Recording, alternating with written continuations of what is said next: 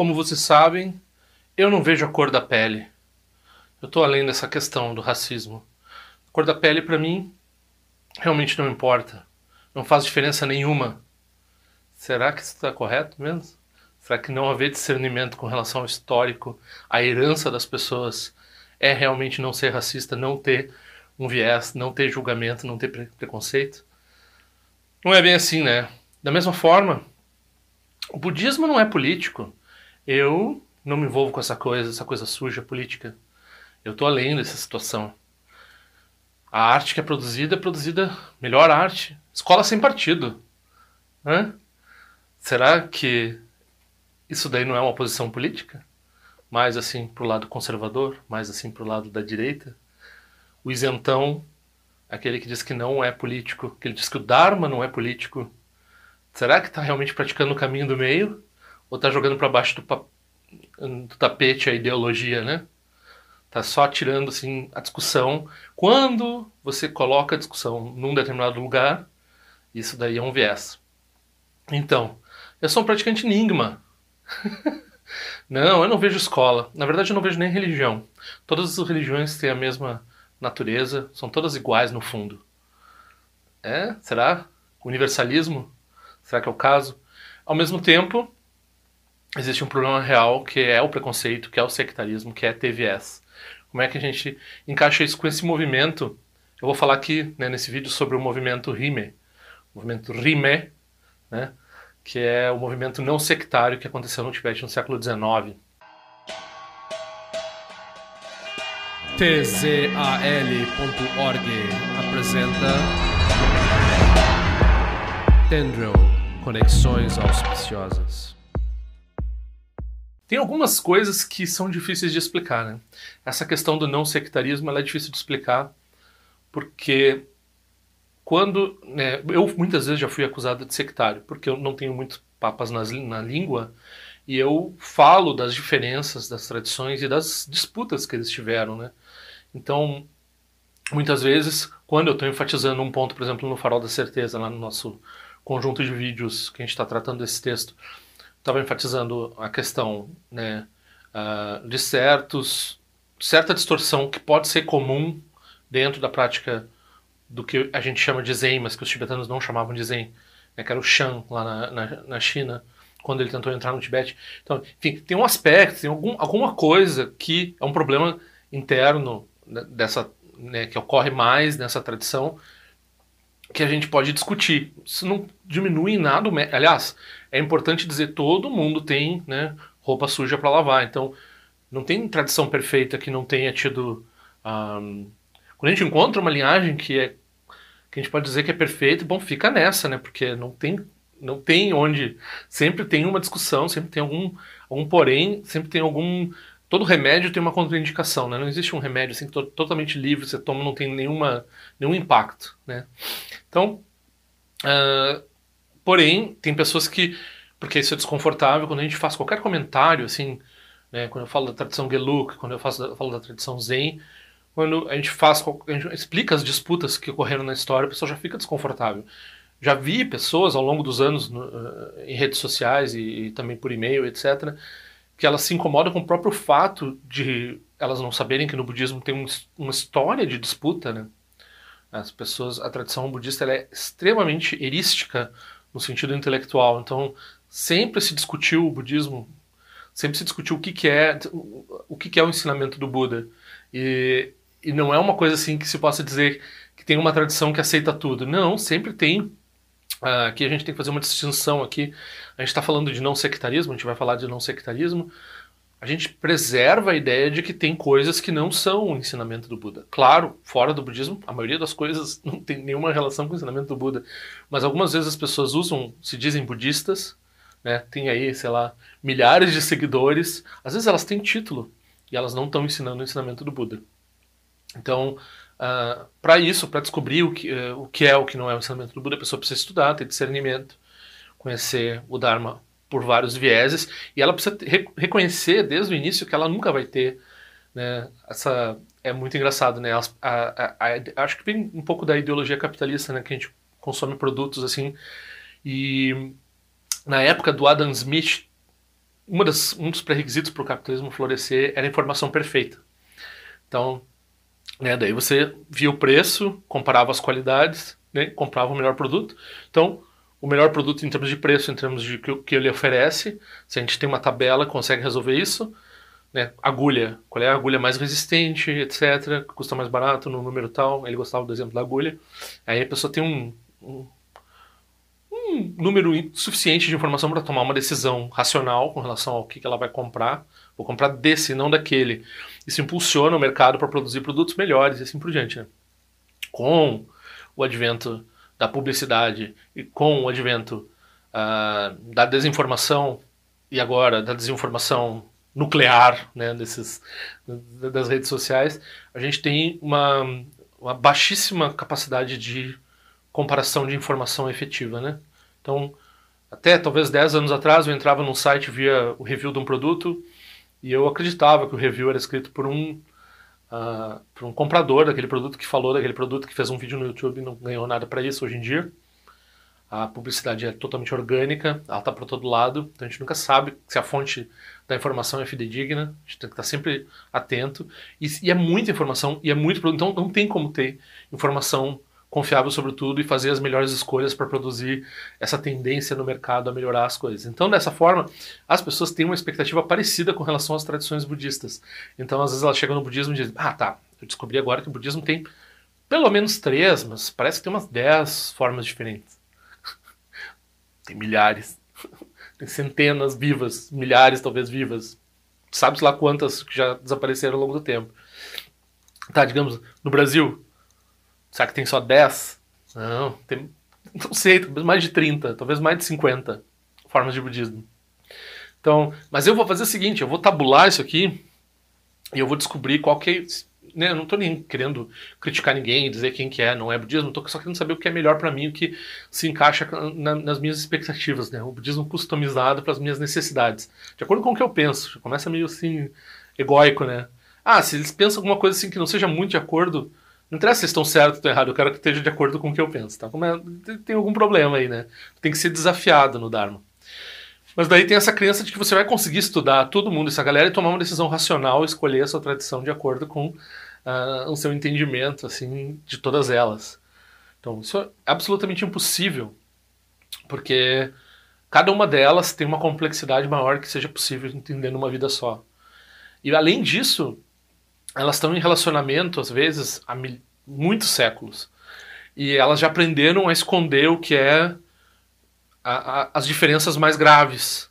Porque as diferenças mais graves vão produzir atrito, né? Então, politicamente, é interessante a gente expor uh, o Dharma da forma mais neutra possível.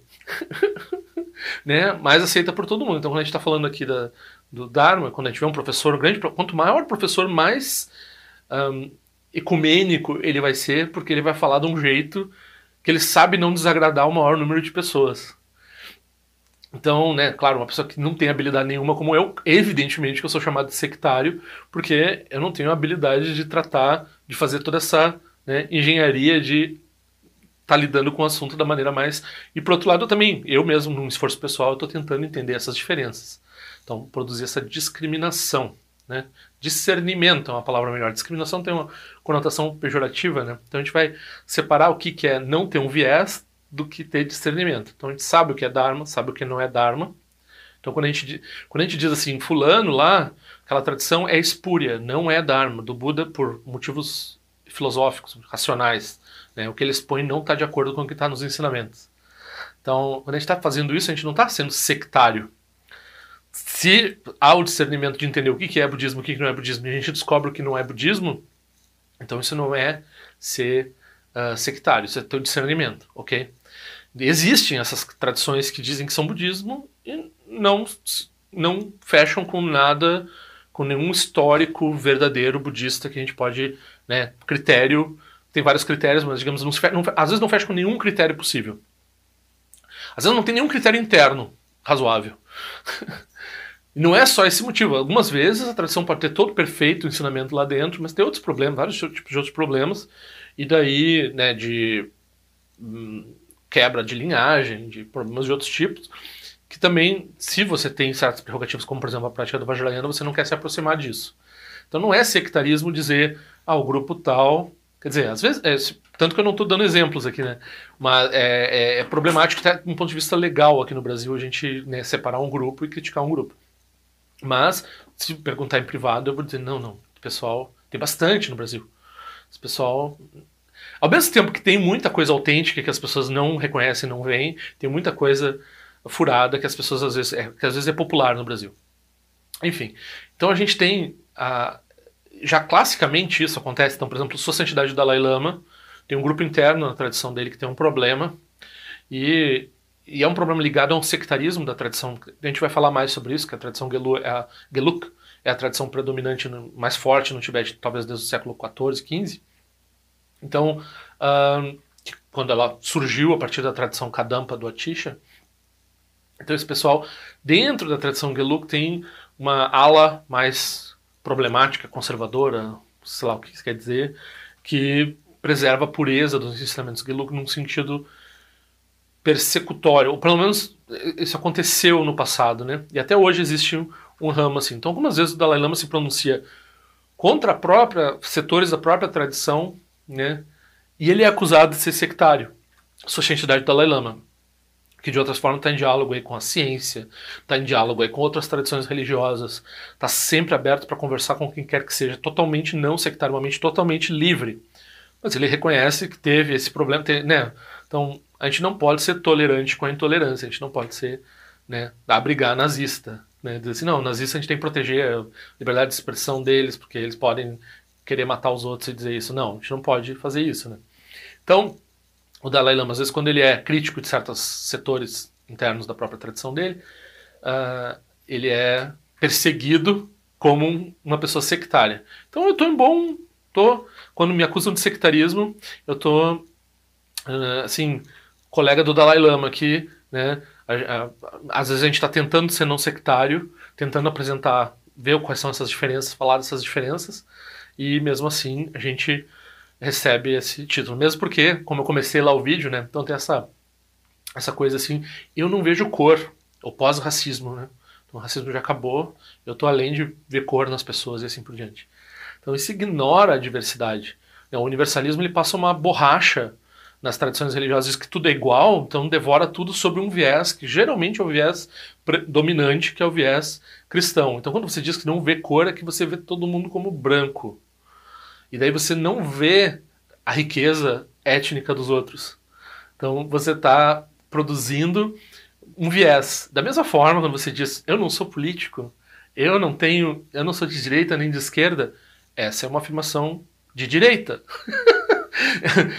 isso é um viés, isso é uma forma de sectarismo.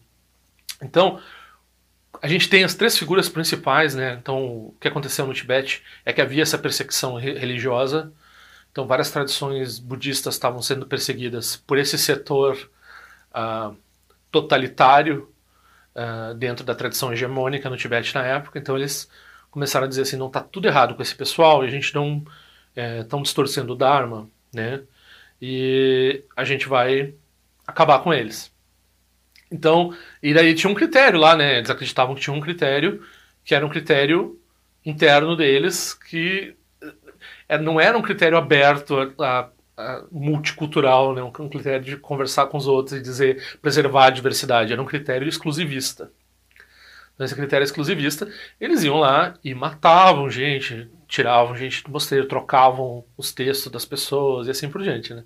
Então tinha uma, uma, perseguição aberta, assim. Certos textos eram proibidos de ser lidos, né? tinha censura e assim por diante.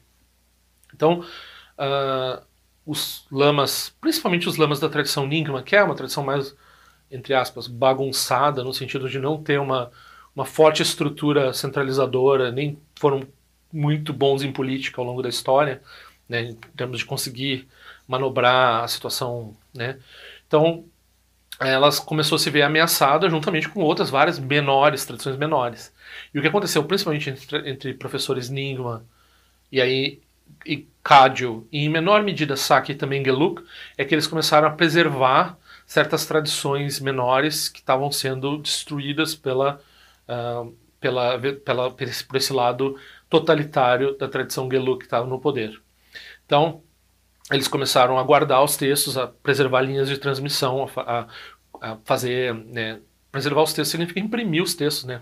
compilar eles, editar de várias e várias tradições e preservar também as linhagens de transmissão. Então, um exemplo né, é o Rinchen Terzo. O Rinchen Terzo é uma compilação. O Jangon Control Rinpoche ele compilou esses textos todos. Alguns deles eles estavam desaparecendo por perseguição, outros estavam desaparecendo por simples assim as pessoas não tinham interesse em, em, manter aquela tradição viva. E o, o, o Jangon Control Rinpoche ele resolveu que ele queria preservar aquilo para o futuro, porque podia ser útil para as tradições, para as pessoas no futuro, né? Então, hoje em dia a gente teve no botão o Dzong Rinpoche concedeu seis meses então ninguém precisa de todas essas práticas. Uma prática leva, uma prática vajrayana leva a iluminação, né? Então eles passaram seis meses dando iniciações, sei lá, uma por dia.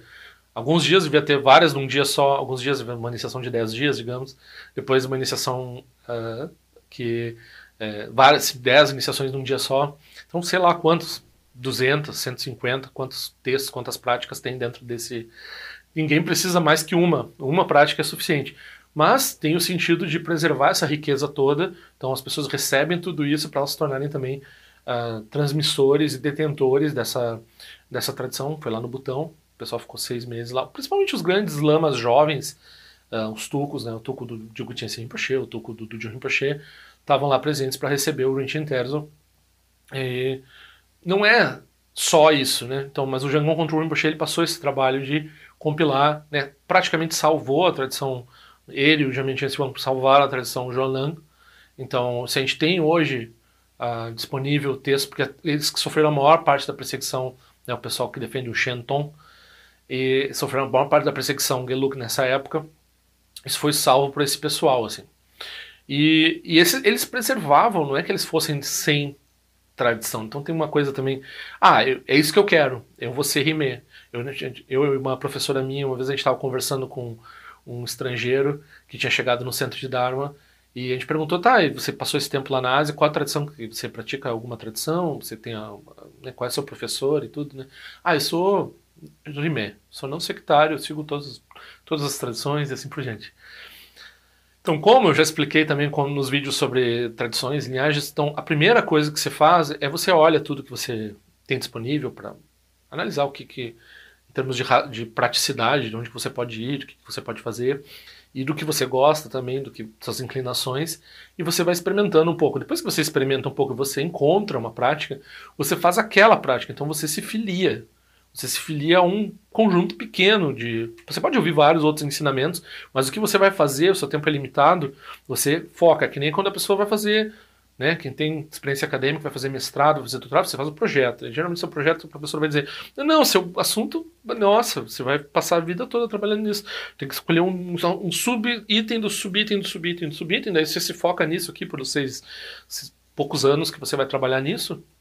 Talvez você consiga dizer alguma coisa é, relevante a respeito de um sub, sub, sub, subtópico daquilo, assim, né? Você tem que especializar ao máximo para produzir uma coisa coerente em pouco tempo, né? Então, da mesma forma, para você produzir algum resultado na sua prática, você precisa se especializar e praticar um, umas poucas coisas, uma coisa, às vezes essencialmente pratica uma prática, né? E daí você atinge alguma coisa a partir dessa prática. A questão é que para chegar nessa prática, às vezes você precisa, claro, uh, ter passado por conhecido algumas coisas, né? Ter experimentado uma ou outra coisa assim. Então você passa por um período não sectário de exame, Daí você se foca. Então a maioria das pessoas no Dharma, elas estão nessa primeira fase de abelhinha, né, de ver o que, que qual, qual flor que elas vão, né, realmente, né? então elas vão de flor em flor e tal, vão vendo o que que elas querem, OK? Mas daí algumas pessoas elas nunca se fixam em nada, daí elas andam em círculo. Quem anda em círculo nunca sobe a montanha, nunca vai produzir nenhum resultado na prática. Então, a pessoa precisa ter em mente que ela quer se comprometer com algo, ela quer se filiar em algo. Aí quando ela se filia em algo, daí ela leva aquilo à consumação, né? Quando ela leva aquilo à consumação, são três etapas, então. Examinar livremente, se focar, se concentrar numa coisa só, produzir um resultado. Então isso daí, quem vai se focar numa coisa só e produzir resultado e praticar o Dharma, efetivamente, é um número bem pequeno de pessoas, né? Bem menor do que o número de pessoas que se diz budista e assim por diante, mas a pessoa vai fazer isso. E depois pessoa que a pessoa consumou, Daí a pessoa tem uma, uma coisa para oferecer, daí ela começa a estudar as outras formas para ter outras formas para oferecer também. Daí ela pode se dizer rimé. Então quando a pessoa se diz assim, eu sou um praticante rimé, ela está sendo pretensiosa, porque é só um grande lama que consegue ter essa, essa visão sem divisão, sem sectarismo, sem preconceito. Para nós, não só a gente começa com preconceito e vai examinando as coisas com preconceito, como depois a gente precisa se especializar numa coisa para produzir algum resultado. E se se especializar, ele não precisa ter má vontade nenhuma com a prática do outro. Evidentemente que você não deve nem ficar comentando a sua prática, porque até comentar a sua prática, mesmo né, no Vajrayana a gente não fala de jeito nenhum, mas mesmo no Mahayana, a gente fica falando assim, eu faço isso, isso, isso, aquilo. Aí outra pessoa, ah, mas eu faço aquilo, aquilo, aquilo. Já surge uma né? Não tem nada de errado com o que a pessoa está fazendo, não tem nada de errado com o que você está fazendo, mas a partir do momento que você começa a falar, surge uh, uma conceitualização na sua mente, na mente do outro, surge um, uma comparação, surge. Essa comunicação não é livre. Até recentemente, tem uma pessoa me escreveu né, e ela ouviu dizer que uh, o Dzongtrachin Rinpoche recomendava que pessoas que têm pouca devoção, que nem ele se considera, que nem eu me considero, tem que estudar bastante o Dharma, particularmente estudar epistemologia e lógica, né, Pramana, estabelecer bem racionalmente os ensinamentos, né, para produzir essa base de devoção, essa base de devoção baseada na razão, ok? Então, ótimo, seria ótimo. E daí, tem um livro que eu recomendei, como um dos livros que eu estou estudando já faz um tempo, que é o livro sobre debate, né, o Debate, do, do, do Perdue, que tem uma versãozinha um pouco menor, porque é um livro enorme, que é sobre lógica e epistemologia budista. Só que esses livros têm um viés, porque eles são baseados na experiência dele em mosteiros Geluk. Então, eles têm, eles apresentam os ensinamentos do ponto de vista Geluk. Nada de errado com isso. Agora, essa pessoa, como eu, a gente tem conexão com a tradição Nyingma. Daí a pergunta dele é uma pergunta muito apropriada, assim, será que eu estudando isso, eu não vou estar, tá, né, inconscientemente adquirindo algumas ideias que talvez não sejam boas para minha prática, eh, que a prática que eu quero fazer que é Nyingma? Então não tem nada de errado com o que eles estão fazendo, mas eu estou me protegendo aqui para produzir um entendimento para fazer uma outra prática ligada a né, um outro entendimento. Então é, é, uma, é uma questão inteligente. E eu falei, olha, eu, eu, eu com certeza né, eu e você nós não somos capazes de examinar porque abertamente ele não vai dizer a diferença disso ou daquilo e a gente não vai saber exatamente qual é a diferença. Então a gente vai ser influenciado. Só que também a gente está num momento plástico de estudar isso então não chega a ser um livro sectário, né? Não chega a ser um livro que vai dizer que vai romper com que e também como está nessa área de Mahayana e lógica, tudo é ok, né? Não, eu, eu meio que diz que né, talvez não seja necessário estudar, mas também não vai ser um grande problema estudar esse livro. Mas é interessante ter esse cuidado, porque esse, essa mente que diz assim, o que eu posso estar lendo pode estar enviesado, né? É, não é, malevolamente, assim, que a pessoa, eles produziram o texto de forma a me enganar. Não, eles, eles mesmos eles estão falando na tradução do jeito deles, do jeito deles que leva para o entendimento deles. Então, se eu não estou ainda num ponto que eu posso ficar comparando e entendendo as diferenças, sabendo o que é o que não é, talvez, e eu estou querendo me focar numa prática que está ligada a um outro estabelecimento de visão um pouco um pouquinho diferente, talvez não seja o momento, né? Então, a pessoa ter esse cuidado com o que ela está se expondo isso é discernimento. E ela não precisa ter má vontade nenhuma com aquele livro, né?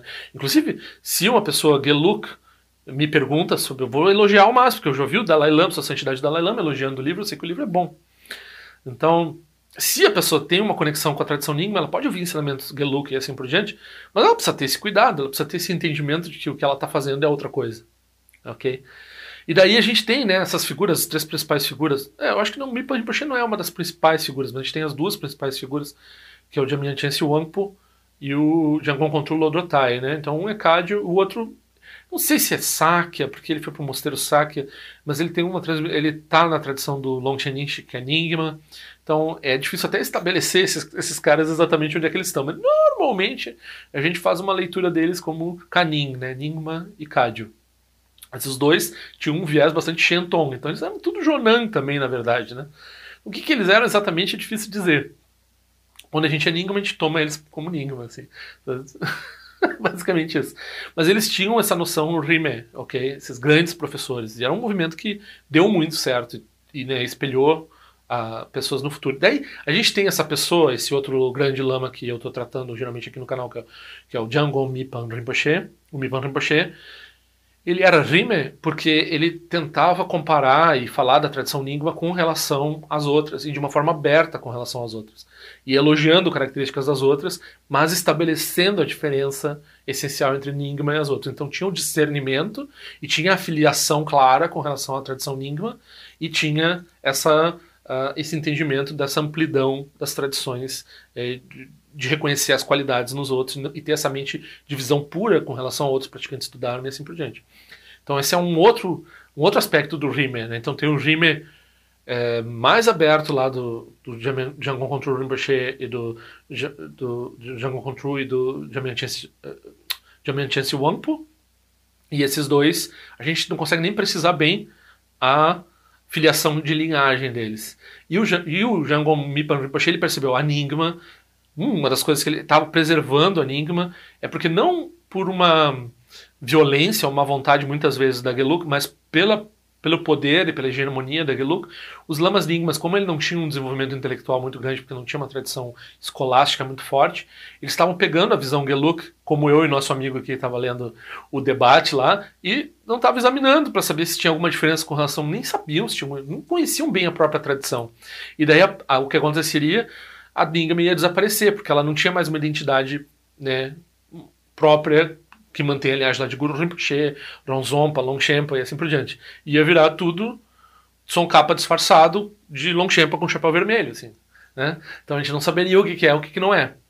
Então o Mipa Rinpoche tinha essa preocupação, não com essa...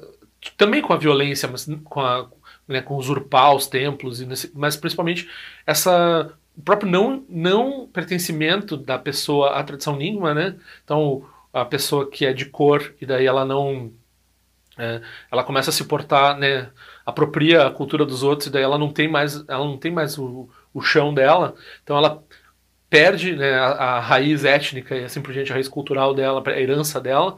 Então os Nigma estavam perdendo a herança deles e se entregando uh, por uma fraqueza interna da Nigma a visões de outras escolas.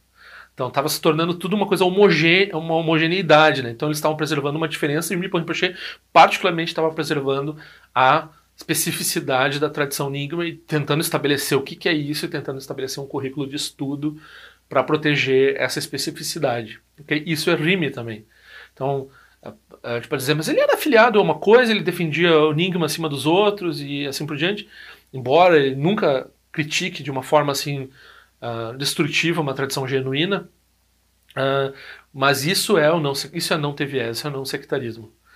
Então, isso é importante de entender esses aspectos e entender uh, que sim, a gente tem que ter uma visão aberta e tem que ter um regozijo com a prática do Dharma dos outros quando ela é autêntica e ao mesmo tempo ter o discernimento de saber o que é Dharma e o que não é Dharma e ao mesmo tempo ser capaz de preservar a especificidade, principalmente no momento que a gente vai praticar e produzir resultado. Então tem essas, esse, todos esses aspectos, né? tem uma resposta nuançada. Assim. A pessoa que me perguntou, ela ouviu falar o nome do Jamgon Control Rinpoche, figura importantíssima, figura importantíssima na tradição né, próxima ao Jamgon Chance Wangpo, próximo ao Choklin Rinpoche, próximo também a, a, ao, ao Mipan Rinpoche. Então esse pessoal era o pessoal que estava trabalhando uh, não de acordo com o poder central do Tibete, mas tentando preservar essas minorias que estavam sendo esmagadas direta ou indiretamente pelo poder hegemônico, né? Então, é por isso que a gente diz Rime, a gente diz uh, movimento não sectário. É adequado eu me dizer, você, né, se dizer Rime, é pretencioso. Rime é para grandes mestres. É um movimento, não é uma escola. É um movimento de grandes mestres que preservam, né? Então, se, talvez se você for um patrocinador, você tem muito dinheiro, daí você, quando você encontra os Cádio, você vai lá e patrocina um mosteiro para os Cádio. Aí você encontra os Ningma, patrocina um mosteiro para os Ningma. Encontra o Sotozen, patrocina o centro de Dharma para o Sotozen. E assim vai, né? Theravada. Você quer fomentar o Theravada, você cria possibilidades para ele, faz um centro de estudo Theravada, preserva textos de todas as tradições, né? Aí ah, você é rime. Mesmo que você não tenha um grande entendimento intelectual, mas você está aplicando sua, as suas oferendas para vários uh, centros de Dharmas diversificados, então você tem um poder de fomentar o que é bom, o que você no seu discernimento reconhece como é bom, e de uma forma aberta, né? não é só assim, vou preservar esse, não vou preservar aquele. Né? Como, aliás, a gente tem que, eu tenho que exaltar aqui o Dzong Sartien Rinpoche, né? O Dzong Sartien Rinpoche não vou dizer só o Dzong Sartien Rinpoche. Eu vou começar com o Dilgo Tien Rinpoche. Tem esse vídeo do Dalai Lama elogiando, dizendo que ele foi aluno do Dilgo Tien Rinpoche também, ele viu as qualidades de um guru nele e também essa coisa que ele acha muito importante, que ele tinha essa visão não sectária, ele preservava, ele recebia transmissões de todas as tradições, ele preservava essas transmissões, ele entendia as diferenças todas. Ele era, ele era alguém que representava essa tradição.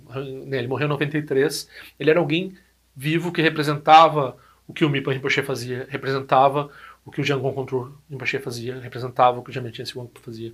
Ele era, né, essa figura.